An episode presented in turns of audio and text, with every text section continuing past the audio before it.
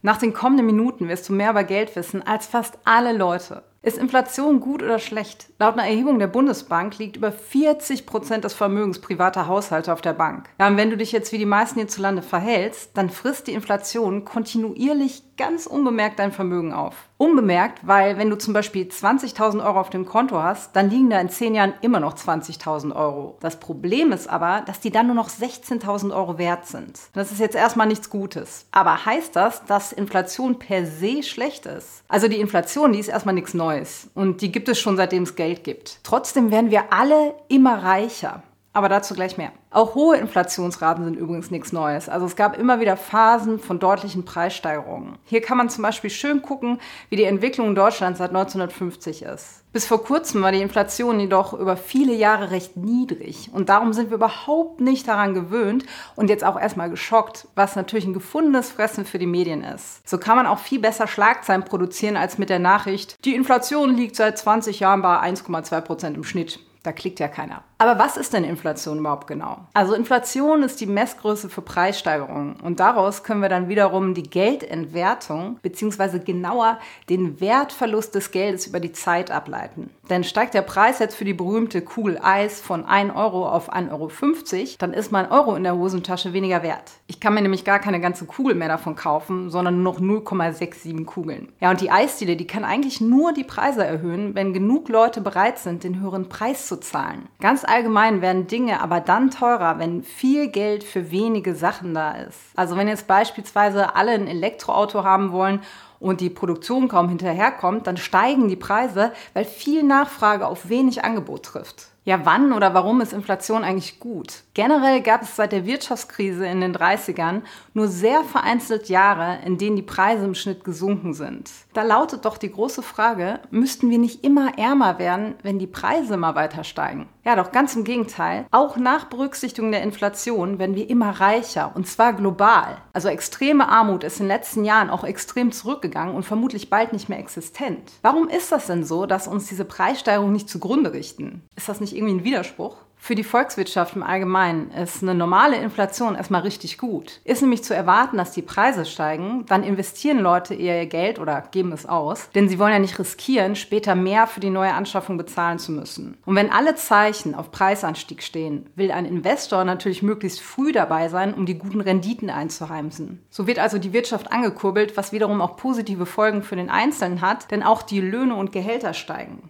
Also die sind ja quasi auch nur Preise, die für unsere Dienstleistung gezahlt werden, die wir Arbeiten Auftraggebern erbringen. Und jetzt kommt der Clou. Für ganz viele Dinge müssen wir deutlich weniger arbeiten als früher, weil die Löhne überproportional zur Inflationsrate gestiegen sind. Das gilt zum Beispiel für viele Nahrungsmittel oder Haushaltsgeräte. 1991, da hätte man noch 53 Stunden ackern müssen, um sich eine Waschmaschine zu leisten. Und heute sind das nur noch 20 Stunden. Außerdem bekommen wir viel mehr Leistung für den gleichen Preis. Also denk nur mal daran, wie teuer früher Computer oder Autos waren, wenn du die Power, die du fürs Geld bekommst, vergleichst. Da kannst du dem technischen Fortschritt, um jetzt mal so ganz allgemein den Wettbewerb am Markt verdanken. Ja, für Schuldner, also falls du zum Beispiel einen Immobilienkredit abbezahlst, ist eine unerwartete Inflation übrigens hilfreich. Insbesondere, wenn der Zins lange festgeschrieben ist. Nun sinkt nämlich real, was du tilgen musst, da der Kreditbetrag ja feststeht, das Geld aber im Wert sinkt. Der entscheidende Punkt ist aber das unerwartet, denn sonst wäre die erwartete Inflation im Kreditzins bereits eingepreist. Außerdem gilt das natürlich nicht für kurzlaufende Kredite wie Dispos und so weiter, wo die Zinsen ganz schnell angepasst werden. Ja, und das Blatt wendet sich natürlich auch für langfristige Schuldner. In dem Moment, wo die Inflationsrate niedriger ist als erwartet, da zahlen wir dann im Vergleich viel zu hohe Zinsen. Also Inflation ist nicht direkt gut oder schlecht, sondern erst einmal einfach Teil unserer Wirtschaft. Klar dürfte nun aber sein, ungünstig ist Inflation für diejenigen, die viel Cash oder Geldmarktprodukte halten, also eben zum Beispiel ihre Kohle auf dem Girokonto vergammeln lassen, oder deren Gehälter dauerhaft nicht mit der Inflationsrate mithalten können. Und natürlich trifft Inflation insbesondere diejenigen, die eher auch schon über ihren Verhältnissen leben. Also habe ich mir jetzt ein Haus und ein Auto gegönnt, obwohl ich mit meinem Gehalt gerade so über die Runden komme, dann sind plötzliche Preisanstiege für Sprit und Heizöl natürlich wesentlich problematischer. Okay, aber was machen wir denn nun am besten, um nicht unser Erspartes von der Inflation auffressen zu lassen? Ja, das beste Mittel für uns Normalos sind dafür Aktien. Die haben nämlich als Anlageklasse global betrachtet in den letzten 120 Jahren weit über der Inflation rentiert. Nochmal so ganz grundlegend, eine Aktie, die ist wie ein kleines Stück eines Unternehmens. Also wenn du eine Aktie kaufst, dann wirst du quasi zu einem kleinen Teilhaber dieses Unternehmens. Und wenn das Unternehmen nun Gewinne macht und diese an die Anteilshaber ausschüttet, dann bekommen wir ebenfalls etwas davon ab. Ja, und natürlich können wir auch unsere Anteile wieder verkaufen und damit eben Gewinne machen, wenn die Kurse gestiegen sind. Und hierbei ist auch wichtig zu verstehen, dass du die Firma in der Regel nicht direkt unterstützt. Also wir kaufen eigentlich immer gebrauchte Aktien, die bereits im Umlauf waren. Die Firma hat das Geld schon lange bekommen, nämlich zu der Zeit, als er an die Börse gegangen ist und die Aktien eben ausgegeben hat. Aber sind Aktien nicht riskant? In Deutschland herrscht ja auch eher Angst vor Aktien und das ist auch sinnvoll, wenn wir nur wenige einzelne davon besitzen. Also angenommen, ich kaufe Aktien von drei Unternehmen und gebe allen gleich viel Geld und dann geht ein Unternehmen davon pleite, dann ist das wirklich riskant, dann verliere ich ja ein Drittel meines Geldes. Und daraus folgt es aber nicht, dass Aktien an sich eine gefährliche Sache sind, sondern dass wir ganz viele Aktien brauchen. Ja, und das Gute ist, wir müssen die auch nicht alle einzeln auswählen, das wäre ja ein bisschen mühsam, sondern wir können gleich mehrere auf einmal kaufen. Und solche Aktienpakete, die man schnüren kann, die nennen sich Fonds. Also da packt jemand ganz viele Aktien quasi in einen Topf und diesen Topf, den können wir eben kaufen. Ja, von diesen Töpfen, da gibt es zwei Arten. Es gibt eben aktive und passive Fonds. Und jetzt schauen wir erstmal auf die aktiven. Hier sucht ein sogenannter Fondsmanager die Aktien aus. Und das macht er anhand von all seinem Wissen über einzelne Unternehmen, über den Kapitalmarkt und Trends und so weiter. Also der überlegt also, welche Aktien sich künftig positiv entwickeln werden. Dabei spielt auch das Timing eine große Rolle, denn der Fondsmanager muss quasi dem Markt voraus sein und die richtigen Aktien rauspicken, bevor die an Wert gewinnen. Auch bei passiven Fonds kommen Aktien in den Topf. Die Auswahl, die erfolgt allerdings nicht von einem Fondsmanager, sondern von einem, ja, so ganz simpel ausgedrückt Computer. Und der prognostiziert nicht irgendeine künftige Entwicklung oder sowas, sondern der bildet einfach einen sogenannten Index nach und packt all die Aktien in den Topf, die in dem Index eben enthalten sind. Und so ein Index wiederum, der bildet einfach einen Markt ab. Also du kennst bestimmt den DAX, den deutschen Aktienindex. Und der beinhaltet die 40 größten Unternehmen Deutschlands. Und ein passiver Fonds auf den DAX, der würde nun Anteile an diesen 40 Unternehmen kaufen. Mehr nicht. Die Preisfrage lautet nun, sollten wir in aktive oder passive Fonds investieren? Oder anders ausgedrückt, sollen wir einfach passiv dem Markt nachkaufen oder versuchen, aktiv besser zu sein als der Markt. Ja, die Sache ist die, es gelingt kaum wem langfristig beim aktiven Aussuchen von Aktien besser zu sein als der Vergleichsmarkt. Also um bei unserem Beispiel zu bleiben, in den allerseltensten Fällen ist ein aktiver Fonds, der deutsche Unternehmen auswählt, besser als ein passiver Fonds einfach auf den DAX.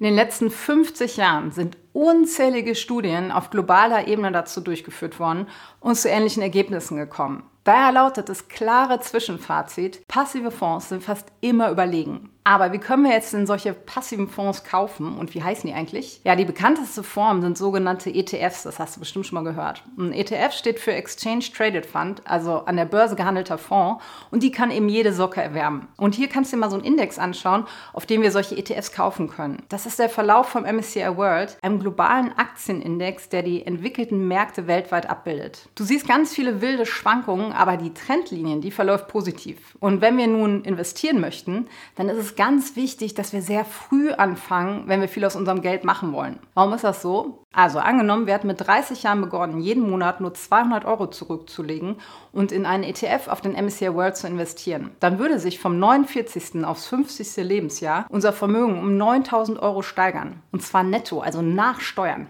Donnerwetter. Aber vom 64. auf das 65. Lebensjahr um 28.000 Euro. Das musst du dir mal vorstellen. Also durch den Zinseszins steigt unser Vermögenszuwachs nach hinten raus exponentiell. Und darum zählt einfach jedes Jahr. Ja, jetzt denkst du vielleicht, das ist ja alles zu schön, um wahr zu sein. Wo ist denn der Haken hier? Und darum kommen wir jetzt mal zu den wichtigsten Risiken. Also genauer schauen wir auf die Risiken bei der Wertentwicklung. Ja, da gibt es erstmal das sogenannte Einzelwertrisiko. Das haben wir ganz am Anfang angeschaut. Also, ne, wenn ich mein Geld nun in drei Unternehmen habe, gleich verteilt und eines davon geht pleite, dann habe ich natürlich richtig viel Geld verloren, klar. Das Gute ist, und das wissen wir auch schon, dieses Risiko, das können wir eliminieren, wenn wir ganz viele Aktien haben. Zum Beispiel eben in einem passiven Fonds. Durch globale ETFs, da besitzen wir sehr viele Wertpapiere. Also, das können mehrere Tausende sein.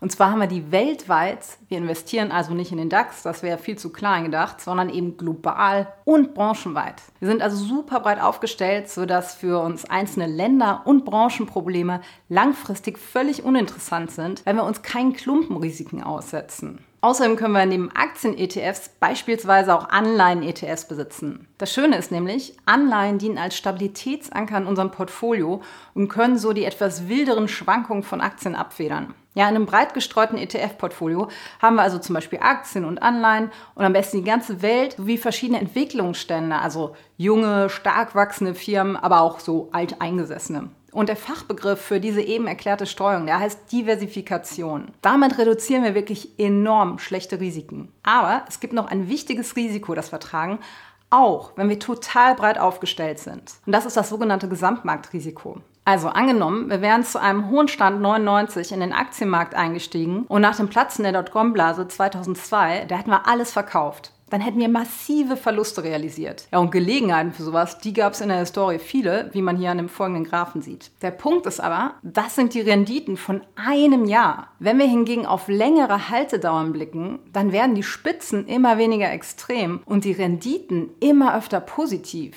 Nach 15-jähriger Haltedauer war seit Bestehen des MSCI World immer eine positive Rendite zu verzeichnen, egal wie schlecht die Kurse zum Zeitpunkt des Verkaufs standen. Also um das mal an einem Beispiel zu zeigen, wir hätten Gewinne mit unserem ETF gemacht, wenn wir mitten in der Finanzkrise verkauft hätten, solange wir 15 Jahre vorher die Anteile gekauft hätten. Das bedeutet also, gegen das Gesamtmarktrisiko hilft nur die Zeit. Und deswegen legen wir über lange Zeiträume an. Man spricht ja auch von Buy and Hold. Denn so ein Portfolio, das schwankt zwischenzeitlich wesentlich stärker als unsere Tagesgeldzinsen, klar. Dafür dürfen wir aber auch eine ordentliche Rendite erwarten. Ja, oder anders ausgedrückt, wenn wir diese Schwankung aushalten, dann können wir eine langfristige Wertsteigerung erwarten, die wir sozusagen als Prämie für das Aushalten bekommen. Und damit können wir nicht nur die Inflation kompensieren, sondern auch noch ein ordentliches Vermögen aufbauen. Ja, wenn dir das Video gefallen hat, dann teile das doch gerne mal mit Familie, Freunden und Bekannten und hilf ihnen, damit auch ihr Geld nicht mehr länger von der Inflation aufgefressen wird.